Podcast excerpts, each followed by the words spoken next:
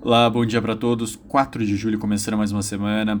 As bolsas operam em alta na Europa, em, em direção um pouco mais dividida na Ásia, o dólar também em uma direção tão única, principalmente depois que algumas regiões da China voltaram a subir restrições de mobilidade após novos surtos de Covid. A Europa comemora os dados de preços ao produtor, que, embora estejam em patamar extremamente alto, 36,3, isso é a primeira desaceleração desde maio de 2020, pois no mês anterior estava em 37,2. Em relação a abril, o PPI do bloco avançou 0,7 no mês de maio. Ainda são patamares bem elevados, mas como estava sem parar de subir, realmente eles comemoram essa primeira desaceleração.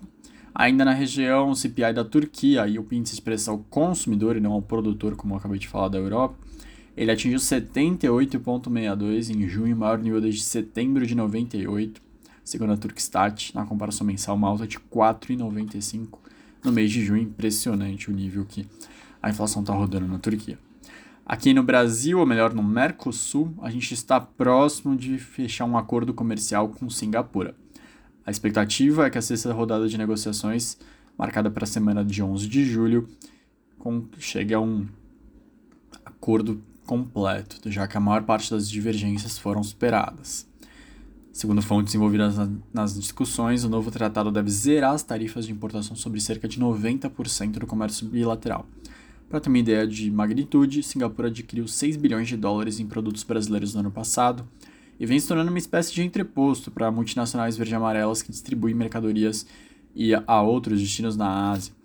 Os negociadores ressaltam que na parte não tarifária, o acordo deve contemplar alguns compromissos mais amplos, como facilitação de investimentos, abertura de serviços e regras para comércio eletrônico.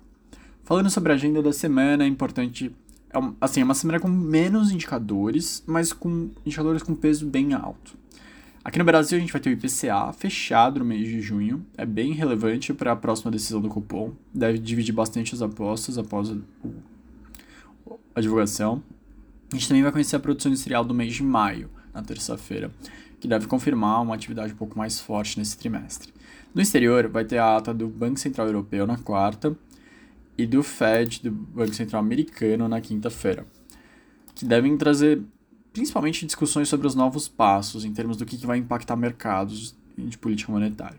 E na sexta-feira vai ter o payroll americano, esse sem grandes surpresas, é esperado que ele mostre mais uma vez o mercado de trabalho aquecido com salários crescendo. Ao longo da semana vão ser divulgados os PMIs de diversas regiões, que a gente sabe que faz sempre um pouco de preço. Então, uma semana boa para todos e até amanhã.